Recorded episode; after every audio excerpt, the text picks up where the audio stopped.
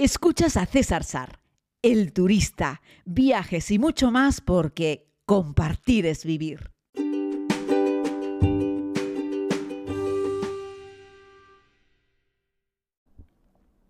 Muy buenos días a todos y a todas, querida comunidad. Es un verdadero placer compartir este ratito de podcast, aunque hay que decirles que cuando estoy viajando, como es el caso, pues algunas veces, yo qué sé, con la comunidad, como estoy ahora en Persia, pues me acuesto un poco tarde, cenamos tarde, eh, me levanto pronto y no siempre llego justo y puntual a la cita que me he marcado con ustedes de forma diaria.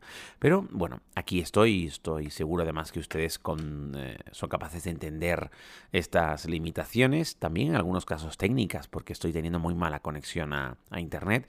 Como les he dicho a lo largo de alguna de estas conexiones, no hemos podido obtener una tarjeta SIM card. El gobierno de Irán ya ha quitado las tarjetas SIM card de datos para los turistas, así es que anda un poco más complicada la cosa y dependo de que uno de los guías, ahí, encantador, comparta eh, su wifi con el resto del grupo, que lo hace con frecuencia, pero no siempre, y además tiene un número de conexiones. En cuanto se conectan 10, ya no cabemos más. Bueno, en fin, estas cosas que luego pues aprovecho y me conecto cuando, cuando llego al hotel, aunque también tengo otras muchas cosas que hacer. Hay cuatro, tres horas y media de diferencia con Canarias, sí, y media, aquí van por medias, igual que en Nepal van por tres cuartos, ¿no? Hoy les quiero hablar fundamentalmente sobre la relación calidad-precio de las comidas en, Persia, ¿no? En, Irán.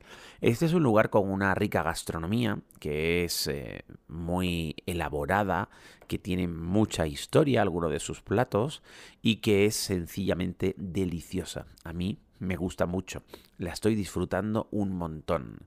La relación calidad-precio es creo que inmejorable y les animo a que puedan hablarme sobre ello si quieren, pues no sé, en Facebook o en Instagram, aunque tengo que ver cómo pueden ustedes dejar comentarios eh, por escrito o por audio a través de la plataforma de Anchor en la cual yo hago este podcast. Pero bueno, eso es algo que a lo que dedicaré un rato cuando llegue a mi casa a Tenerife donde pasaré seis días antes de mi siguiente viaje.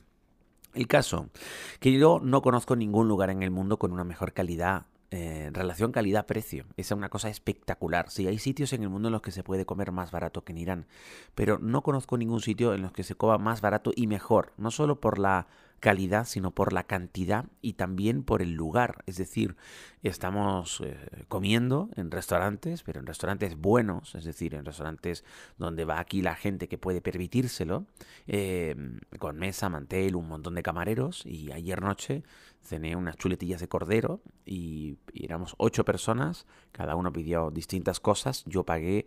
Eh, eh, un millón, un millón de reales, que es un poco, es como un euro y medio, para que nos hagamos una idea, ¿no? Es un tema de, locos, ¿no?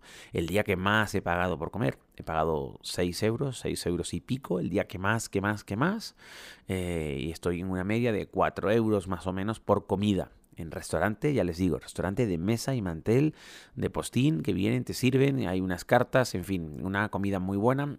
Estos restaurantes que están llenos de, gente, generalmente de familias, muchos de ellos son edificios históricos, inmuebles destacados, comida tradicional, comida tradicional persa.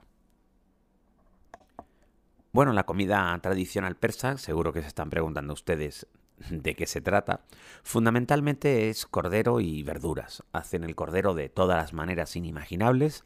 En estos países eh, musulmanes pues se come mucho cordero. Es de esos sitios en los que yo recomiendo a la gente comer cordero. Es decir, es más eh, usual pedir cordero y vas a encontrar eh, lo vas a encontrar más fresco y mejor preparado y diversamente preparado que cualquier otra carne o pescado, porque es el que más consumen, tiene más rotación, por lo tanto es más seguro también si eres de los que temes por la cadena del frío.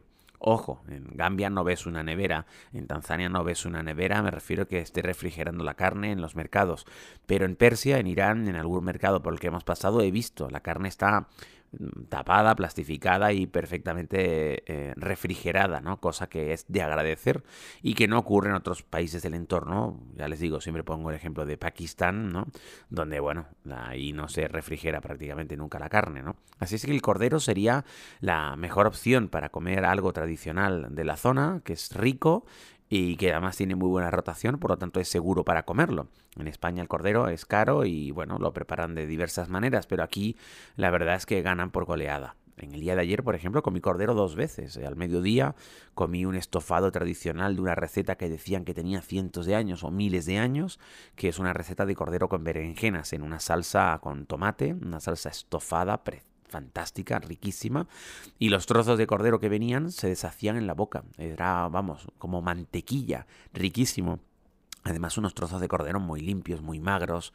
La verdad es que fue un auténtico regalo poder disfrutar de ese estofado de cordero.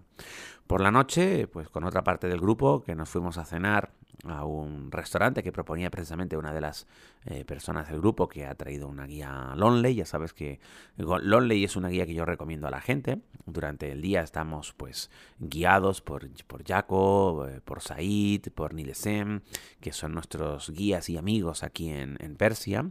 Y bueno, por la noche solemos tener pues después de la, ya justo antes de la cena, un tiempo libre para que cada uno haga lo que quiera. Y bueno, pues a veces vamos eh, pues todos juntos o un par de grupitos y nos vamos moviendo en función de eh, el interés que tengamos en cada momento. ¿no? Ayer nos fuimos unos cuantos a cenar a un restaurante local aquí en Isfahan, eh, que era recomendado por la guía Lonely, así es que la carta estaba en inglés, algo que es de, de agradecer para entender un poco lo que pides. Lo digo porque en otras ocasiones la carta está en farsi, no está en inglés, el farsi es imposible entenderlo, ¿no? no hay Dios que entienda eso, y entonces pedir es más difícil y ahí solemos necesitar la ayuda de, de Nilesem o de Said para poder pedir, que son los que hablan, los que hablan persa en el grupo, ¿no? los que hablan farsi. El caso es que la, carta estaba en inglés y bueno, diversas personas pidieron cosas eh, y yo me pedí, eh, junto con Jorge, otro buen amigo de este grupo, que lo conocí en Tanzania, nos pedimos unas chuletitas de cordero, unas chuletitas pequeñas, unas chops de cordero chiquititas como unas eh, chuletitas de palo, que llamamos en España de cordero. En España esto es carísimo, carísimo. Sin embargo, aquí ya les digo, eh, pedimos un, buen plato para los dos y creo que el plato completo costaba un millón seiscientos, es decir, costaba dos euros, más o menos, dos euros diez, que es lo que costó ese plato de chuletitas de cordero, frititas ricas, deliciosas, de esas que tienes que estar relamiendo un buen ratito el hueso. Así es que bueno, no deja de ser un tema muy curioso, ¿no?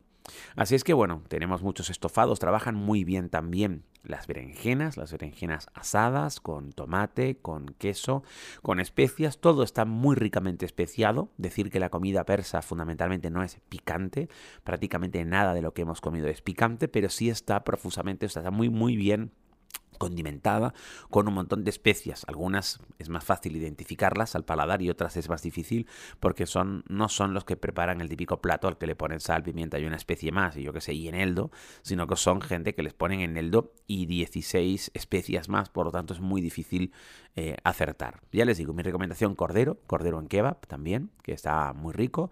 También he comido un día cordero en filete, desde que ya necesitas un cuchillo para cortarlo.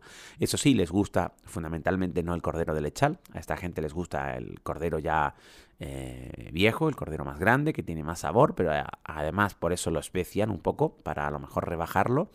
Y ya les digo que es algo muy delicioso. Luego incluyen también mucho yogur en las comidas y beben también una, una bebida que aquí creo se llama dosh, que es lo que en Estambul, en Turquía, se llama ayran, que es una bebida líquida a base de yogur. En los turcos la hacen fundamentalmente con sal, pero aquí le ponen pepino y otras hierbas. Y la verdad, a mí me encanta y es muy sano. Es muy rico, muy fresco y, bueno, yo lo pido prácticamente siempre en el acompañamiento. En vez de pedirme una Coca-Cola, me pido esta bebida local porque me parece que es muy interesante probar los productos del sitio cuando vas, ¿no? Eso sí, yo no culpo a nadie que después de ocho días en un lugar ya quiera pedir algo un poco más occidental o tomarse una Coca-Cola, por supuesto, ¿no? Pero evidentemente merece la pena probarlo. Muchas personas del grupo lo probaron al inicio, a la mayoría no les ha gustado, pero porque ya les digo, es como un yogur un poco ácido, un poco salado, al que le ponen pepino y otras hierbas en este caso. Y bueno, hay que tener un cierto paladar para encontrarle el gusto a esa, a esa bebida como acompañamiento. Igual te lo podrías tomar beber como si fuese una sopa, pero bueno, te lo sirven en vaso y está muy rico. Lo venden también en cualquier supermercado en botella, pero he descubierto que el que preparan en algunos restaurantes, porque algunos restaurantes te sirven el de botella, pero el que preparan en algunos restaurantes casero está increíblemente rico, está sabroso y me gusta mucho y me parece que es un acompañante refrescante perfecto, pues precisamente para eso, para, para un plato de cordero. También hacen pollo, que es la salida recurrente cuando no te apetece comer cordero, y hay pollo pues preparado de cualquier manera decirles que muchas veces eh, les explico que la cultura de un país, la historia de un país se puede medir en su gastronomía, y Persia es un país con mucha historia, por lo tanto con mucha gastronomía y muy rica. El otro día alguien de la comunidad se pidió trucha, por ejemplo, y está muy rica, eh, porque imaginamos muchas veces Irán como un gran desierto. Tiene dos grandes desiertos, es verdad, pero Irán también tiene ríos y también tiene lagos y tiene unas montañas espectaculares de muchos miles de metros de altura. ¿eh? Así es que bueno, Irán no es solamente un gran desierto. Así es que eh, también podemos comer trucha, ¿no? Habría que ver qué tipo de pescado te pides eh, para saber si es de importación o es local. Eh, y también ofrecían ternera. Lo que no te van a ofrecer nunca aquí es cerdo, evidentemente, porque por su religión no está permitido y, no lo consumen directamente y no lo ofrecen directamente. Es una norma que no se saltan, sobre todo porque aquí prácticamente no vienen turistas y un porcentaje altísimo de ellos son musulmanes. En este caso, musulmanes chiitas. Un día les hablaremos un poco, si les parece, sobre la diferencia de los chiitas y sobre los sunitas. Y bueno, termino con una anécdota Ayer estábamos en la increíble plaza de Isfahan, de la que espero hablarles un día con más detenimiento, y se acercaron unas señoritas amabilísimas, muy eh, agradables, eh, bueno, vestidas de negro, con su pañuelo, etcétera, ¿no? con su jihad, y eh, nos le ofrecieron a las mujeres del grupo una rosa. La rosa tenía un mensaje en texto escrito que venía además en varios idiomas, uno de ellos era el inglés, y venía a decir algo así como, si cuando, si estás igual de bella cuando hace sol que cuando el sol está cubierto por nubes, estás igual de bella cuando tu cabeza está cubierta por el yihab. Estaban invitando a las mujeres a que llevasen el yihab, es decir, es ese pañuelo que cubre la cabeza, que no la cara, de las mujeres que, musulmanas. ¿no?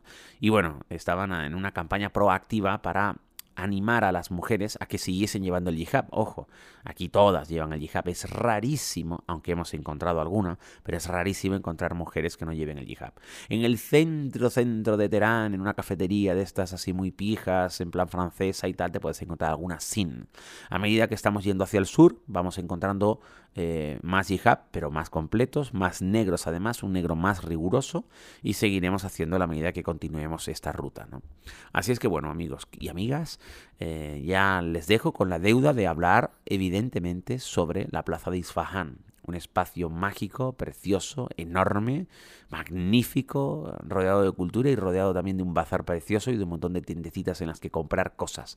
Ayer visitamos una tienda de alfombras y nos lo pasamos en grande, aprendiendo mucho sobre la fabricación de las alfombras persas y algunos miembros de la comunidad compraron también alguna alfombra de esas preciosas que quitan el hipo y que es evidentemente mucho mejor comprarlas aquí en origen que comprarlas en alguna tienda de alfombras persas en España o yo que sé, en el corte inglés, ¿no? Donde también las tienen de buena calidad, pero son más caras evidentemente porque tienen que importarlas. Un abrazo muy grande, cuídense mucho, espero que estén muy bien y que estos podcasts sobre Irán les ayuden a animarse también a realizar un viaje a este rincón histórico y precioso lugar del mundo llamado Persia, Persia llamado Irán. Feliz día.